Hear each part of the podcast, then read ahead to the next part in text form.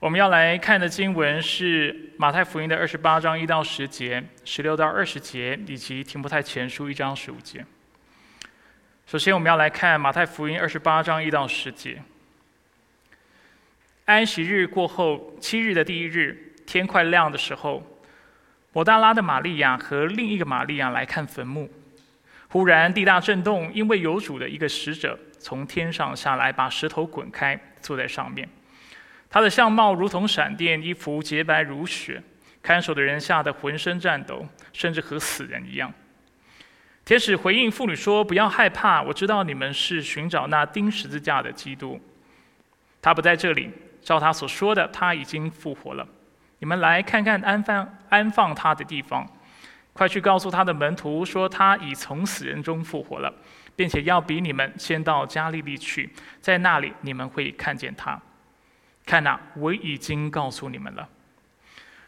妇女们急忙离开坟墓，又害怕又大为的欢喜，跑去告诉他的门徒。忽然，耶稣迎上他们说：“平安！”他们就上前抱住他的脚拜他。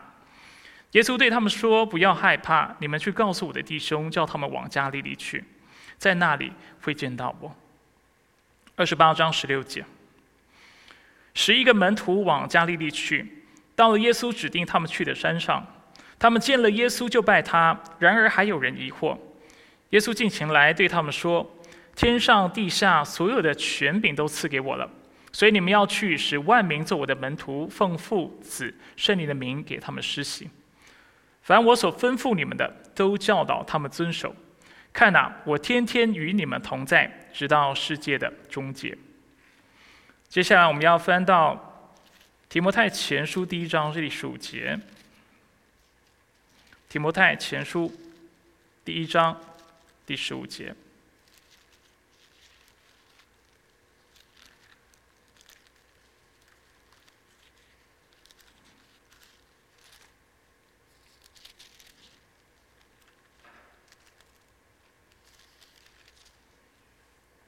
一章十五节，这话可信。值得完全接受，基督耶稣到世上来是要拯救罪人。我们一起低头做个祷告。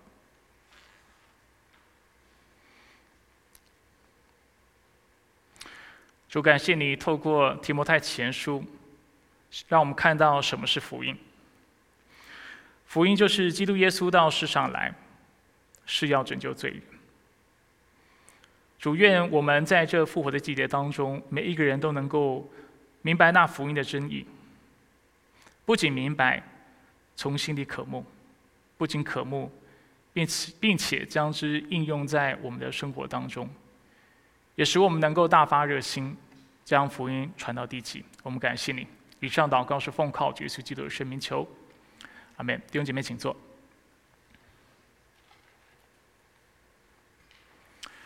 感谢主，今天是复活节。那我们的主不仅在他在世上的时候胜过了魔鬼的试探，他也透过他的复活向我们证实了他的权柄也是那胜过罪和死亡的。感谢主的死还复还有复活，让我们这些愿意信靠他的人，每一个人在他里面都能够得着永生以及全新的生命。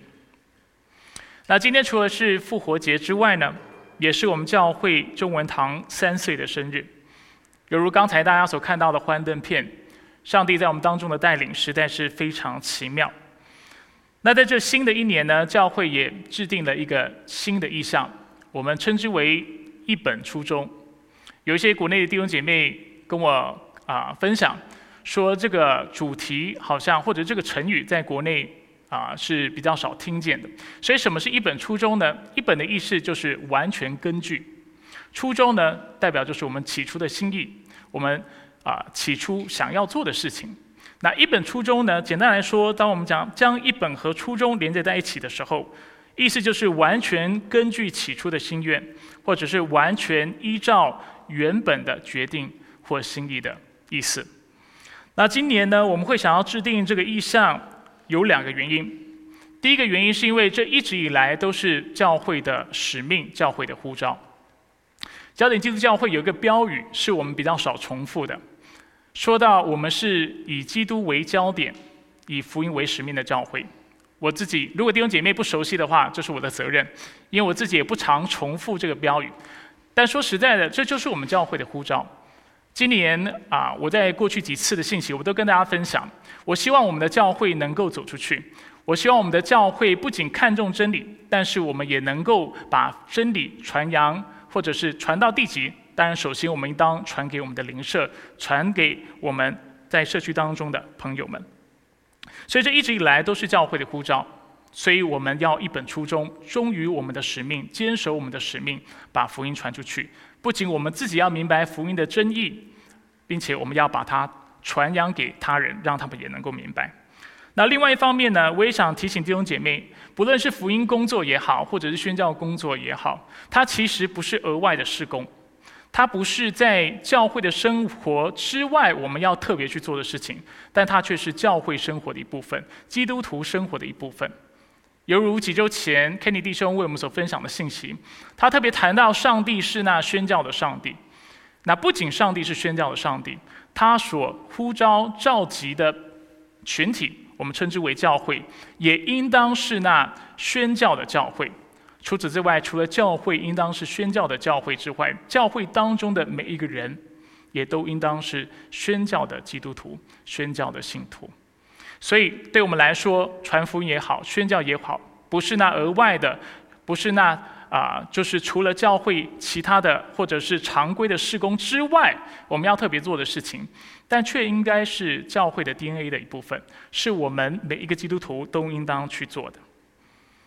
改教者马丁路德曾经这么说：“他说，一切基督教的教义的中心原则，就是福音真理。”最重要的是，我们要熟悉明白这真理，将其教导众人，并持续的将它敲进他们的脑袋里，让它根深蒂固。啊，我忘了打出来是吗？抱歉，我再为大家念一次。马丁路德如此说：一切基督教的教义的中心原则就是福音真理。最重要的是，我们要熟悉明白这真理，将其教导众人，并持续的将它敲进他们的脑袋里。让它根深蒂固。那这也是焦点基督教会的呼召。事实上，这是普世教会的呼召。我们都需要不仅自己明白真理，反复的传讲，我们也需要将这个真理传至地极。那自今天起呢，我们会开始一个新的信息系列。啊，信息系列的主题名称跟我们的意向是一样的，就是一本初衷。我们会在这个系列当中重新的来复习教会的核心价值，还有教会的意向。那跟往常不一样的呢，是我们这次在探讨我们的教会核心价值的时候，我会特别跟福音还有宣教的工作做上连接，让大家看到这是一本初衷。我们一直以来谈这些价值的时候，我们并非是要让这些价值跟宣教做切割，或跟传福音做切割。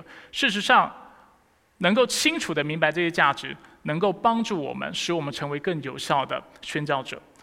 使我们成为更有效的传福音的人。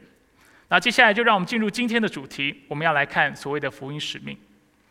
那在这篇信息，我会透过提摩太前书，尤其透过提摩太前书一章十五节，来跟大家一起思考三个问题。我们看一下大纲：第一，我是谁？第二，我如何得救？第三，我传什么福音？在接下来的信息，大家会清楚看到这三个问题其实是紧紧串联在一起的。你对你自己的认识，我对我自己的认识，会影响我怎么看待得救的方式。我怎么看待得救的方式，也会很自然的影响决定我传福音的方式是什么。所以，我们首先我们要透过提摩太前书一章十五节，我们要来思考我到底是谁。之后，透过这样的一个理解，我们要来思考那人如何得救。最后，我们要谈论这样的一个理解又如何引导我们或决定主宰了我们传福音的方式。所以，首先我们要问我是谁？这个问题在今天的经文当中有清楚的答案。我们看下一节，啊，下一个投影片，题目在前书一章十五节告诉我们：基督耶稣到世上来是要拯救罪人。根据这段经文的教导，保罗告诉我们：我们是谁？答案很清楚，我们是罪人。但是对现代的呃现代人来说呢，罪人这个用词是特别负面的。如果我们在座有第一次来到我们教会的朋友们，我想跟大家分享一下，对基督徒来说呢，我们所说的犯罪，跟我们在一般的社会新闻当中所看到的犯罪是两个不同范畴或不太一样的概念。根据现代汉语规范词典，犯罪的定义是这个样子的：是违反刑律，对国家、社会集体或他人造成危害，犯罪应依法受到刑罚。所以，这是一般世俗社会对犯罪的了解，是犯了刑法。那基督徒也认为这是犯罪，但这却不是我们一般或者在教会当中我们使用犯罪的方式。当基督徒说到犯罪的时候，我们指的是圣经的界定，我们指的是当我们违背了上帝的律法，或者是违背了上帝的诫命的时候，这就是犯罪。尤其我们会谈到两个诫命，我们也称之为大诫命，就是爱上帝以及爱人。所以从这样的一个理解来说，你会看到基督徒常常会表达一个立场，就是我们认为世人都犯了罪。为什么世人都犯了罪？因为显然的，那拒绝上帝的人是无法爱上帝的，他也不可能按照上帝的旨意，还有上帝在圣经当中所做的教导来爱人如己。那事实上，“罪人”一词不仅对基督徒来说是负面的，其实对啊，抱歉，不仅是对非基督徒来说是负面的，其实对基督徒来说。一些的基督徒来说也是如此。这些基督徒的想法跟许多的非基督徒是类似的。他们认为“罪人”这个词很不好听，而且当我们称别人为罪人，或被别人称自己是罪人时候，我们会觉得感觉很不好，会让我们觉得我们好像是一个很差劲的人，啊，会觉得呃我们啊好像这么说会造造成对方或自己在自尊上自尊心上的伤害。然而，自尊心或自信心是否真的犹如我们所想象中的这么的重要？很多人认为，一个人的自尊心的高低会影响他在群体当中的行为模式，这是许多心理学家会说的，但是不一定正确。等一下我会说明为什么。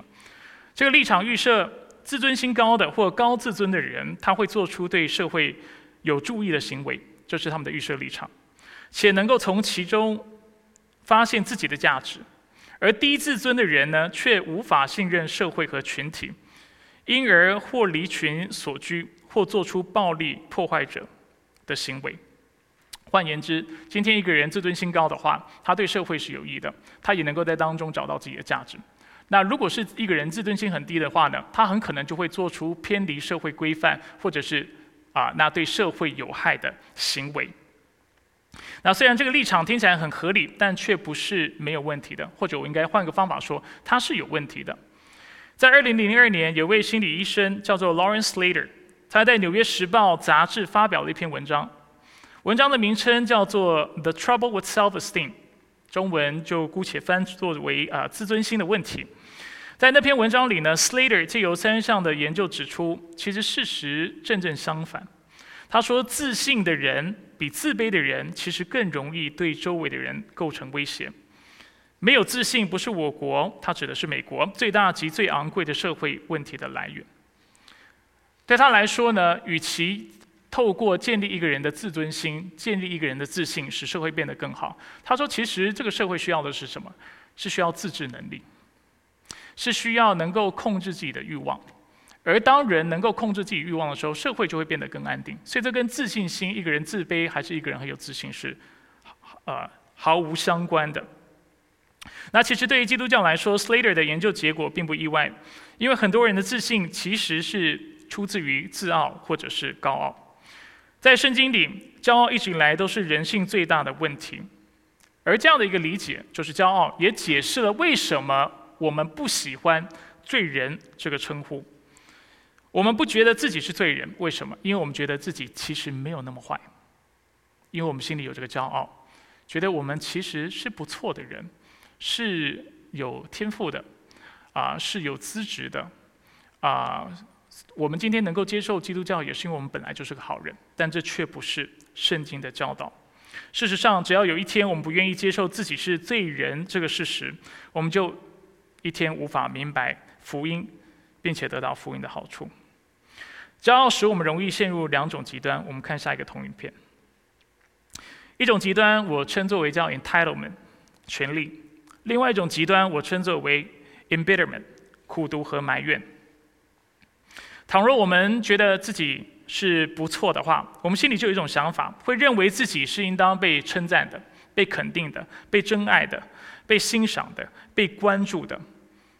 而什么样的人是我这里所说的，就是 having the sense of entitlement，就觉得自己有权利的人，他会有的状态，就是当他得到了别人的关注，当他得到了别人的尊重、肯定、鉴赏的时候，他会认为这是理所当然的，这是他的权利。所以，当一个人是骄傲、不谦卑，并且不愿意承认自己是罪人的时候，每一个人都是这个样子。我们都会渴望别人对我们的尊重，而有 sense of entitlement，就是啊，就就是重视权利的人会认为他被肯定是理所当然的。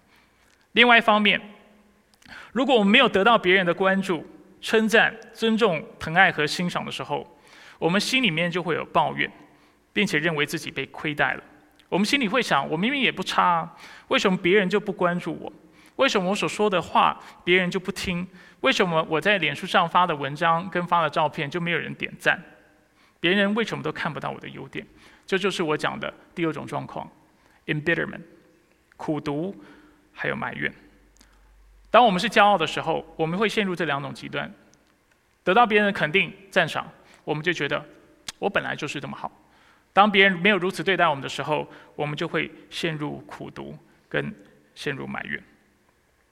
犹如刚才已经说明了，这两种态度都拦阻了我们明白福音且得着福音的益处。福音就是好消息。提摩太前书一章十五节告诉我们，福音之所以是好消息，并不是因为它能够救好人，并不是因为它能够救那本身就拥有非常啊就是卓越条件的人。福音之所以能够是好消息的缘故，在于因为它能够救罪人。如果今天我们是明白这样的真理的话，我们就会意识到，今天如果别人不肯定我们，这其实也没有关系，我们不会因此有苦读，因为我本来就是个罪人。但是同时，如果有人肯定我们的时候，我们心里会发出感恩、感激，因为我们知道这是上帝所赐的恩典。所以，当我们理解福音的时候，当我们真正明白自己是谁的时候，我们对福音就会能够有个正确的理解。所以，我们要看下一个。所以我们刚才看到，福音存在的目的不是为了满足我们的自尊心和权利，福音存在也不是为了抚平我们的苦读和埋怨，福音存在的目的是为了洁净我们的罪，拯救我们，使我们能够跟上帝和好。而当我们对福音，应该说对自己有这样的正确的认识的时候，我们对福音或者是得救的方法才能够有一个正确的理解。刚才已经说了，《提摩太前书》一章十五节，说到基督耶稣到世上来是要拯救罪人。这节经文清楚的告诉我们，我们得救唯一的方法是什么？是耶稣基督。那在这个世俗的社会当中呢，人往往会仰赖两个半种方式来拯救自己，不是三种，是两种又一半。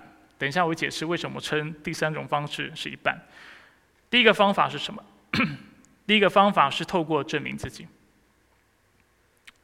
刚才我提到两种不同类型的骄傲，一种骄傲会让我们 have a sense of entitlement，会觉得发生在我身上一切的好事都是理所当然的；另外一种态度是 embitterment，让我们非常有苦读，有许多的埋怨。显然的，第二种人会因为自己啊怀才不遇的感关系，而他会想要透过各样的方式来证明自己。是应当被尊重的、被称赞的、被关注的。所以一有机会，他就会想要让你知道，他也是有实力的、有内涵的、有想法的、有创创意的。所以我们往往对证实啊、表现自己或证明自己，我们可以理解，就是处在苦读当中人会有会做这样的选择。但是我们往往忘记，其实很多爬到金字塔顶端，就是居于社会当中的，就是。最有影响力、最有权力的这些的名人，或者这些的精英，他们其实也常常需要透过不断的证明自己、表现自己，来为自己带来安全感，为自己带来救赎。在二零一九年，有一本荣登《纽约时报》榜首的畅销书，叫做《Stillness is the Key》，中文叫做《驾驭沉静》，作者是 Ryan Holiday，莱恩·霍利德。霍利德在书中回忆知名的球员 Michael Jordan，也是我最喜欢的 NBA 球员，在2009年入选篮球名人堂的发言发呃的发言。他一起，乔丹穿着一身银色西装走上舞台，一只耳朵戴着他的招牌耳环，还没开口就激动的掉泪。他开玩笑说，他本来想上台接受这份荣誉，说声谢谢，然后就直接下台回座位。可是他做不到，他有些话想说。怎料他接下来的致辞诡异的让人难以置信，这是霍利德的观感哈。他说：“迈克乔丹这位早已不需证明自己。”应该有很多贵人需要感谢的篮球巨星，竟然花了将近半个小时、半个钟头细数他一路走来的种种小委屈，并一一反击。站在讲台上，他以一种故作轻松，但谁也听得出来是充满激动和怒气的语调，抱怨媒体那些看催他的人，抱怨他在北卡罗来纳大学的教练 Dean Smith 有眼无珠，甚至抱怨他花了多少钱买门票让孩子进来管理。霍利德表示，乔丹的致辞实在令人瞠目结舌。借此，我们看到，我们往往以为那爬到社会顶端的人，他就不再需要透过证明自己来自我救赎。但是事实上不是这个样子的。每一个人心里面都有一种空虚，是只有上帝能够满足的。每一个人都知道，其实自己是不够好的，都有所谓的内疚感，所谓的负罪感，因为上帝将良心赐给我们。而人往往用什么样的方式来拯救自己，使得自己觉得自己没那么差呢？第一种方式就如我们刚才看到的，就是透过表现自己，透过证明自己。其实，在我们周围当中，有很多人都是这个样子的。他们明明已经很成功了，但是他们还要不断的提醒自己，并且告诉别人：“你看我的房子有多大，你看我车库里面有多少台车。”你看我的企业获利多少？你看我是在多啊多好的公司上班？你看我有博士学位？你看我就读的学校是多有名？你看我的外表是多么的出众？为什么很多人会需需要向别人吹嘘自己？因为他心里没有安全感，因为他还没有找到他生命当中的依靠，没有找到那灵魂的锚，所以对他来说，他需要不断的透过证明自己，不不断的表现自己。来救赎自己，这是第一种方式。第二种方式是透过努力。努力有两种，一种是带有目的性的，他很努力是因为他要赢得别人对自己的尊重、肯定和欣赏。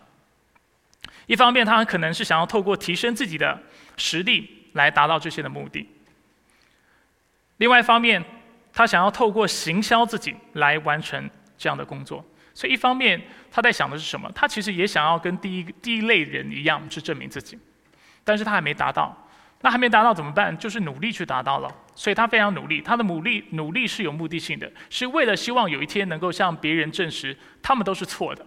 我本来就是很好的人，我本来就是有实力的，我本来就是应当被尊重的，是可爱的，是啊有才华的，应当啊就是被人聆听的等等这样的状况。那当然，刚才讲到的第二种状况，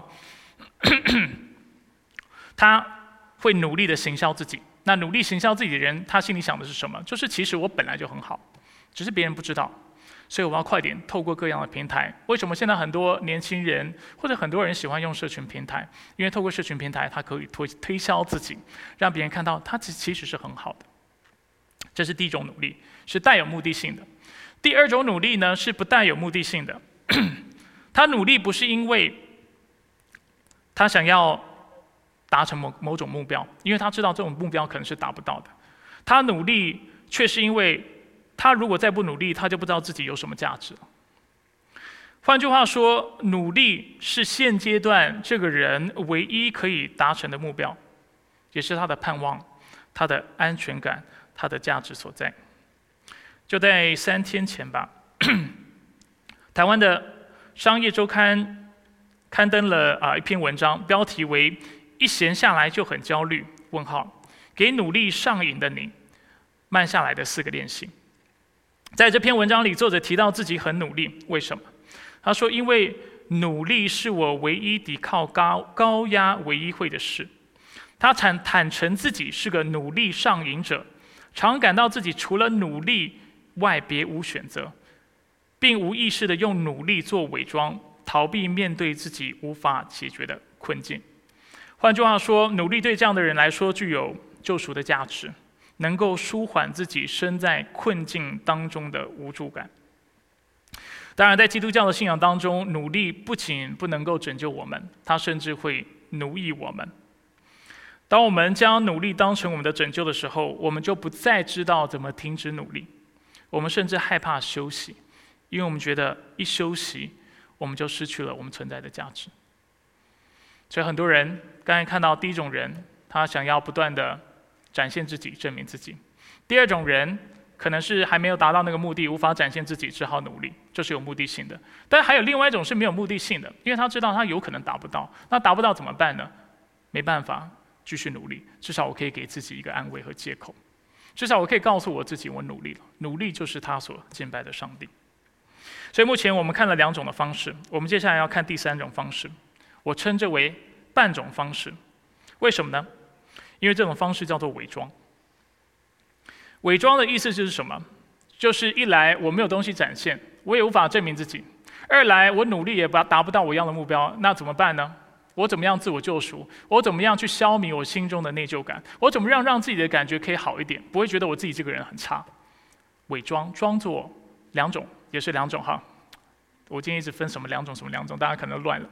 伪装也有两种，一种伪装呢是装作不在意，我不我我不在意你怎么看我，呃你怎么想我，你看不看得起我都不干我的事情，我一点都不在意。所以这是一种伪装，然后让自己过得感觉比较好一点。但事实啊，事实上呢，世界上不存在着这种不在意别人眼光的人。事实上，很爱说自己不在意的人，其实心里往往是在意的。甚至那些规避，就是跑到深山深山里去隐居的人，他就是因为太在意，他才会做出这种选择。他不知道怎么面对别人的眼光，还有别人对他的评价，所以他只好规避。所以每一个人都非常在意别人的眼光，包括我，包括你。但是很多时候，为了让自己好过一点，为了自我救赎，让自己的负罪感不要那么重，我们会说我不在意，我都我完全不在意别人怎么看我。这是第一种。第二种伪装呢，是装作自己已经达到了上述刚才两种人的这样的一个状态，装作我其实是很成功的，装作我的事业是做得很大的，装作我是非常受欢迎的，装作我是非常慷慨的，所以吃饭的时候很喜欢请客等等这样的方式，透过伪装。来达到自我的救赎。显然的，上述这两两个半种方式，都不是能够使人真正得救的方式。基督耶稣来到世上是要拯救救人罪人，人唯一能够得救的方式是透过承认自己是罪人，并且接受耶稣基督的拯救，相信他，此外没有别的方法。当我们不愿意承认。也不愿意认清自己是个罪人的时候，我们会很自然的想要透过刚才所说的证明自己、努力和伪装来自我救赎。然而这些努力是徒然的，因为这些方法永远无法为我们带来安息，永远无法弥平我们心中的罪疚感、负罪感，永远无法让我们到达一个状态，是让我们觉得啊，我是真的很好的。因为事实上，我们不是很好。我们都是罪人，人唯一能够得到平安的方式是与上帝和好，并且与上帝和好的唯一方式就是透过福音，透过耶稣基督。最后，我们对于拯救方法的认知，最终就会成为我们所传讲的福音。我传什么福音？今天经文说的很清楚，福音就是基督耶稣到世上来是要拯救罪人，这就是福音。这是我很喜欢的一节经文，因为它很精简的为我们浓缩了福音的要义。然而，我们知道世俗上的人，在这个社会当中的人，很多人不是这个样子。事实上，很多基督徒也不是这个样子。哈，刚才我说到证明自己也好啊，努力也好，也都是许多基督徒会做的事情。许多基督徒在属灵的事上也会做这些事情。如果你去留意的话，他会常常让你知道他圣经读了多多少，圣经读了多少遍。他能够背多少的经文？他多长祷告？他进食祷告是多长时间？他侍奉有什么样的经历？这其实都是自我救赎。不要以为是基督徒你我就明白福音的真意。很多的基督徒仍然是透过自我表现、自我证实来达到救赎的。还有另外一种状况是努力，在教会当中也是这个样子。许多基督徒也是透过不断的努力，啊，我我要怎么样跟神和好，让我心里面能够安心，制定读经计划，我要常去聚会，啊，我要参与每一个侍奉，啊，我感觉我这么努力的时候，我就是一个讨神所喜悦的人。但是圣经清楚告诉我们，讨神喜悦没有别的方法，就是靠着耶稣基督。当我们愿意承认我们的罪，相信他的那一刻，我们就讨他喜悦。而我们是在这样的一个感恩的情况之下，活出基督徒该有的生命。所以刚才我们看到这两个办的方式都没有办法救赎我们，而这也会影响我们传福音的方式。透过证明自己来得到救赎的人，他所传的福音是什么？他所传的福音是：看呐，我多么的了不起！学习我的样式，你就能够得到救赎。看呐，我的房子有多大。看呐，我的银行账户有多少钱？看呐，我的学历有多高？看呐，我的工作有多好？看呐，我的家庭有多幸福？看呐，我的外表有多好看？身材多好？你想要被人关注吗？你想要被人称赞吗？被人欣赏吗？你想要能够发挥你的潜能吗？快来效法我的样式，你也能够证明给别人看你是多么的有价值，多么的出色。所以我们要非常留意，如果我们常用证明自己。来消弭心中的罪疚感，而不是透过福音的话，这就是你传讲的福音。你的福音是透过外在的条件，透过物质，透过你所有的一切来证实自己的价值，来证实你是得救的。但这不是基督徒应该有的生命。第二种人是透过努力来得到救赎，当然他很可能最终也是能够证明自己，但是因为很可能达不到这样的一个境界。所以他只能不断的安慰自己，所以他会告诉自己，也告诉别人：看啊，我是多么努力。虽然我技不如人，也没有达到别人的成就，但是至少我是努力的，我的态度是好的。台湾人会说我努力，我骄傲，所以他会说：你来学学我的态度吧，我是配配得被别人关注、称谢、尊重的，因为我是个努力的人。最后。伪装的人也有自己的福音，他的福音跟上述这两种人是一样的。他也会告诉别人说：“看啊，我是多么了不起，学习我的样式。”他以为说：“看啊，我是多么的努力，你能不能来学学我的样式，我学学我的态度？”他唯一跟前面两者不同的地方在于，他是装的。前面两个至少是真的努力，至少是真的有实力，但是第三种伪装的人就是半吊子的，他达不到。他也没有这样的程度，他只好装作自己是这样的一个状态，装作自己是属灵。在教会当中，我们也常陷入这样的陷阱，包括作为牧者的我自己。显然的，上上述这三种福音都是假福音，无法使人得到真正的这啊救赎。真正的福音不是使人看我们，但却是使人能够注视实价。基督徒应该传的福音是：看呐，他是多么的了不起。看呐，他是多么的爱你和我！看呐，那无罪的羔羊竟然为我这有罪的人遭受拒绝、背叛、辱骂、鞭伤，并被钉死在十字架上。看呐，坟墓是空的，以及今天我们看到经文，看呐，他不在这里，照他所说的，他已经复活了。所以，亲爱的弟兄姐妹，教会今年的使命是要将福音传出去。然后，我们需要先退一步的来问自己。当我们要说到，当我们说到要去传福音的时候，我们是否真的了解福音的真意是什么？我们是否真的了解福音要拯救的对象是谁？福音要拯救的是罪人，不是好人。福音要拯救的不是我们那看似看似有慧根、有潜力的人。福音要拯救的人，不是那些本来就已经一心向善的人。福音要拯救的是那来到上帝面前，发现自己是罪人，然后需要上帝帮助的人。这样的人在基督里才有可能得到那真正的救赎。当然，这也是我们得着救赎唯一的方式。第二，我们需要明白，耶稣基督是我们唯一的拯救，此外别无方法。事实上，上帝给了所有人良心，犹如刚才所说的。所以在我们犯错犯错的时候，我们会有负罪感。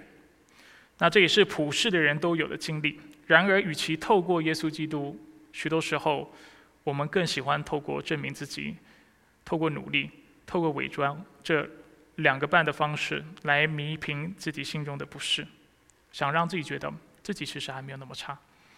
最后，上述的了解将主导我们所传讲的福音，影响我们的言传。我们在教会当中常说，啊，生命一切的果效是由心里发出的。耶稣也说：“然而口里所出来的是出于心里，这才玷污人。”这些经文都让我们看到，我们不能只是传讲福音，不能像华人，华人常常有一种想法，就是啊，我们在处理很多事情的时候，都会用我们在学生时期的考试的方式，或者是我们出社会的这种行销的方式，来啊来完成啊，尤其在传福音的事上。所以我们常常以为传福音是什么？传福音跟我没关系，传福音是背一些的关键字，背一些的关键字经文，然后到时候照本宣科的把它说出来，这叫传福音。或者是我们会想用一种行销的方式，用一些的啊修辞的方式去包装我们所说的话，甚至透过交换条件给别人好处，然后借此把人吸引到教会当中，然后使人能够认识福音。但是这是非常危险的。医生的果效由心发出。我认为真正的那最自然的、最有效的传福音的方式，在于首先我们要成为那我过去也讲过这个概念，那福音的使用者。就像一个行销或者是传销者，他需要知道他的产品的内涵，知道这个产品的功效，而且甚至心里相信这个事情，他才有办法有效的、自然的去跟别人推荐这个产品。同样的，作为基督徒，我们今年要开始讲传福音。但是在讲传福音之前，我们真的要问自己一个问题：我是否使用这个产品？我是不是懂这个产品的内涵？所以别人问问我的时候，我能够清楚说明啊，我的这个产品里面包含哪些的内容，哪些是重要的，哪些是不重要的？有没有这种基本的区分能力？再第二，我自己是否用过，然后看到它的果效？如果我们自己都没有使用过福音的话，我们传福音会很辛苦，不是不能传。因为不论得时不得时，我们都要传福音。甚至上帝使用我们笨拙的口，使用我们这不完整的生命。所以我并不是说今天你没有成为一个完完全人，你就不能传福音，这不是我的意思，不要误会我的意思。但是我的意思的确是说，医生的果效由心发出。当我们对福音不了解的时候，我们传出来的福音就是这样的一个状态，是一个不了解的状态，是一个没有生命见证的一个福音。啊，我们传出来的福音更很可能，因为我们自己本身的预设立场，还有我们对真理的偏见。使我们所传出来的福音根本是扭曲的，那这就会使人跌倒，那这也不是我们要的。所以在二零二一年，当我们教会迈进第四年的时候，我想要鼓励弟兄姐妹，我们一定要去传福音。但是在传福音之前，我们先退一步来思考：我到底了不了解福音的本质是什么？我是否知道福音是传给罪人的？然后能够拯救罪人的唯一方式是耶稣基督，不是透过我们今天所说这些的方法。那事实上，初代教会也有这样的理解。他们知道，他们之所以传福音，不是不只是因为耶稣要他们去，事实上，却也是因为他们目睹了、见证了基督的空坟墓，还有见证了他是那复活的主。马太福音二十八章六到七节说到，他不在这里，照他所说的，他已经复活了。你们来看一看安放他的地方，快去告诉他的门徒说他已从死人中复活了。空坟墓。九到第十节说，忽然耶稣迎上他们说平安，他们就上前抱住他的脚拜他。耶稣对他们说：不要害怕，你们去告诉我的弟兄，叫他们往加利利去，在那里会见到复活的主。他们清楚的看到了空坟墓，看到复活主，所以他们去传的福音是有大能的。是有果效的，因为他们自己见证了、经历了这复活的主。二十八章十六到二十节，十一十一个门徒就往加利利去，到了耶稣指定他们去的山上。他们见了耶稣就拜他。耶稣近前来对他们说：“天上地下所有的权柄都赐给我了，所以你要去使万民做我的门徒，奉父子圣灵的名给他们施洗。凡我所吩咐你们的，都教导他们遵守。看哪，我天天与你们同在，直到世代的终结。”所以，亲爱的弟兄姐妹，我们应当去把福音传到地极。为什么？因为坟墓是空的，并且我们的主已经复活了。好吧，我们再次将掌声还有荣耀归给我们的主。我们一起低头来做个祷告。是的，主，你已经复活了。主，你就是我们生命的盼望，你就是我们生命的力量。如今天的信息所说的，主，虽然我们是那卑微的人，虽然我们是那罪人，但主就因为我们是罪人的缘故，所以主，我们在里面有那复活的盼望。因为那愿意凡愿意承认自己是有罪，并且相信耶稣基督是那唯一的救主，以及那接受福音的人，就要在他里里面得着全新的生命，并且能够得着永生。所以主，我们再次感谢你，谢谢你从死里复活，使我们不仅在今生，更是在来世有那永生、战胜罪和死亡的盼望。所以主，我们在这里向你献上我们的感谢。主也求你继续教导我们，指教交警基督教会来帮助我们，使我们每一个弟兄姐妹都知道救赎的唯一的方法是什么，真的是透过相信耶稣基督，没有别的方法。主求你挪去我们的老我。求你致死我们的老老我，使我们不会再继续想要透过证明自己、表现自己，透过自己的努力，甚至透过虚假伪装自己，想要来啊弥平我们心中的罪疚感，我们心中的负罪感。所以主，我们来到你面前，主求你的圣灵光照我们，使我们能够回转向你。也使我们能够真正的明白福音，使我们所传出来的福音不是以人为中心的，但却是以上帝为中心的。我们所传的福音不是让人看看我们是何等的卓越、何等的了不起、何等的努力，但却是让人看到那空坟墓、空坟墓，看到那复活的基督，看到我们的主是何等的爱我，他是那独行其事、那奇妙的上帝。所以主，这是我们在你面前祷告，愿我们每一个人都能够注视在十字架上。我们感谢你。以上祷告是奉靠耶稣基督的圣名求，阿门。